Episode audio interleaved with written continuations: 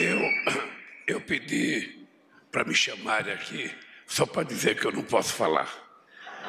Eu estou, não sei porquê, mas a minha voz ficou rouca hoje.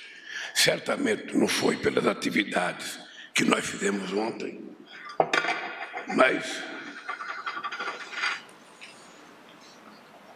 eu queria apenas dizer para vocês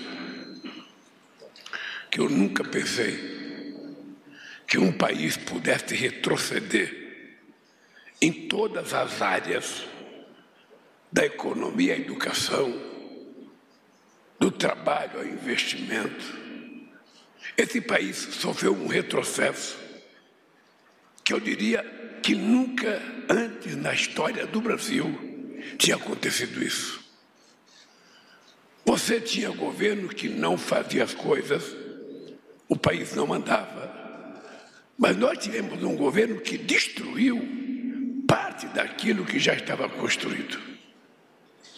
E que as coisas não aconteciam, apesar da quantidade de mentiras contadas todo dia pelas redes sociais e pelos meios de comunicação. Eu vou dar um exemplo para vocês. Ontem eu fui à cidade de Maruí dá início à reconstrução da ligação do estado de Sergipe com a Bahia. E lá eu fiquei sabendo que só no ano de 2023 o nosso governo vai investir mais em infraestrutura do que o ex investiu em quatro anos. Em quatro anos, ele utilizou 20 bilhões e nós, em apenas um ano, vamos investir 23 bilhões de reais. Ontem, nós temos 186 mil casas quase acabadas e que estão há quase 10 anos paralisadas.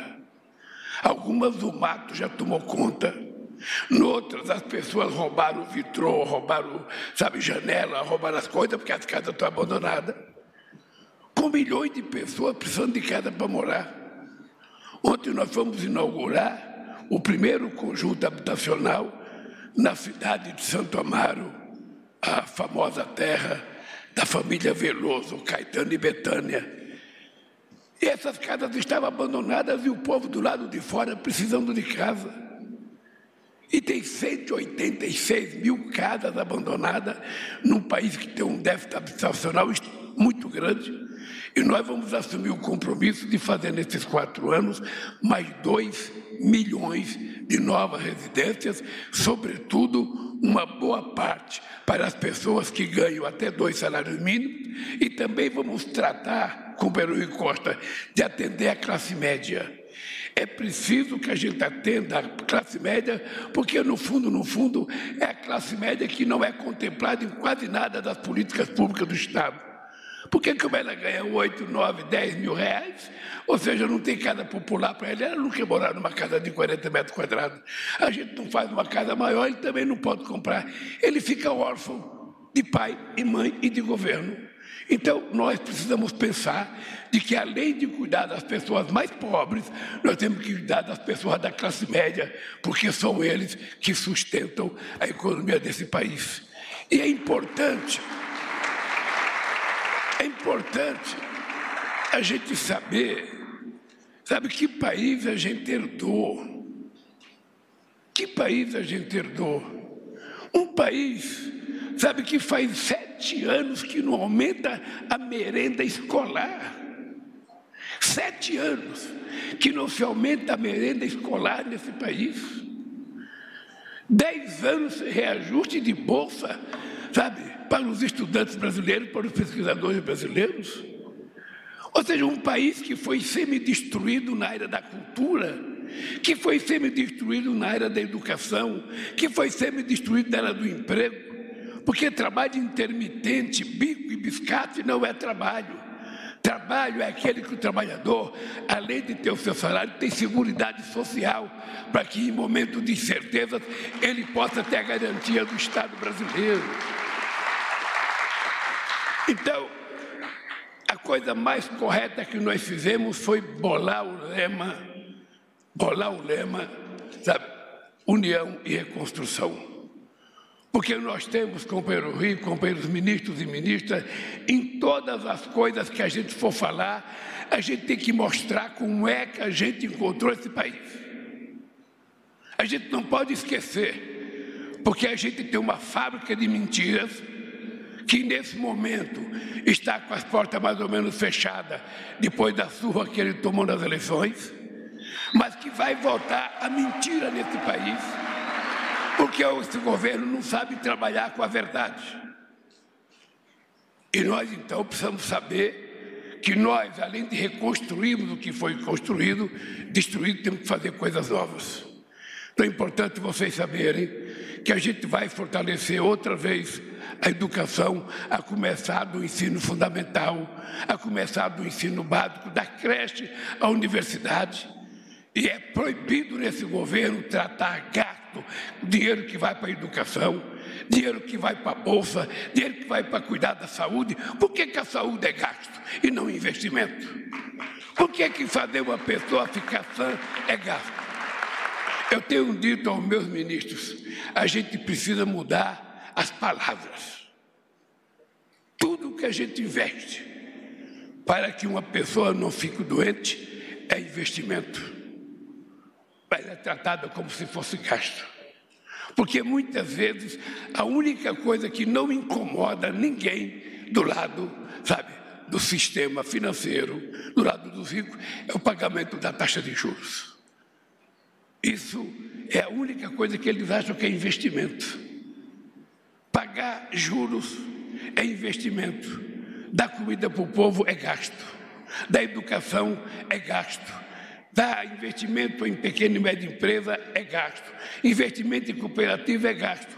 Então, o que nós precisamos dizer é que nesse governo tudo que a gente for fazer para atender às necessidades do povo brasileiro vai chamar-se investimento. E as pessoas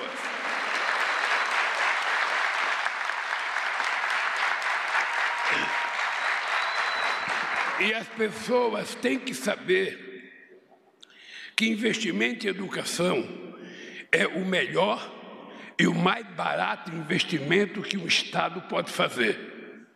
Porque esse país não quer a vida inteira ser exportador de minério de ferro ou exportador de commodities, soja e milho. Esse país quer ser exportador de conhecimento, quer ser exportador de alta tecnologia, quer ser, quer ser exportador, sabe, de inteligência e não apenas de minério de ferro, de soja ou de milho. E para isso nós temos que investir na educação. E para isso nós temos que investir em pesquisa. E é lógico que investir em pesquisa, às vezes você colhe um resultado negativo, mas é preciso pesquisar. Se a gente não pesquisasse, a gente não tinha encontrado pré-sal. Que foi grandes investimentos em pesquisa para que a gente pudesse dar esse salto de qualidade. E o que é que eles fizeram? A Petrobras, que era tido para nós como passaporte do futuro, para a gente exportar derivados, a gente está exportando óleo cru e a gente está importando gasolina e óleo diesel de outro país, pagando em dólar, quando a nossa gasolina e o nosso petróleo é extraído em reais. Então nós viemos para mudar as coisas. É importante vocês saberem que muita coisa, muita coisa vai mudar nesse país. É importante vocês saberem que as pessoas passarão a ser tratadas com decência as pessoas passarão a ser tratadas com respeito. Mesmo que a gente não puder fazer alguma coisa no momento que vocês reivindicam, nós não temos que deixar de conversar com vocês e explicar por que, que a gente não pode fazer. Porque nesse governo, se tem uma coisa que a gente não tem, é medo de falar com o povo, é medo de discutir com o povo para dizer sim ou para dizer não porque foi esse povo que nos colocou, nos colocou aqui. E nos colocou aqui para que a gente fizesse coisas diferentes do que estavam sendo feitas nesse país. Eu quero terminar, Camilo, parabenizando você e a nossa querida senadora Luciana, ministra Luciana, pelos anúncios que vocês fizeram hoje. Eu acho que o mês que vem nós vamos começar a viajar pelo Brasil para tentar recuperar as escolas técnicas que não foram inauguradas, os institutos federais que não foram inaugurados e, e fazer as coisas novas que precisam ser feitas. Ou seja, porque eu disse na minha campanha que educação, saúde e emprego eram três coisas que nós deveríamos colocar como prioridade máxima nossa, porque sem essas três coisas o país não vai para frente. Por isso, parabéns a vocês, cientistas brasileiros que lutaram tanto para esse momento acontecer.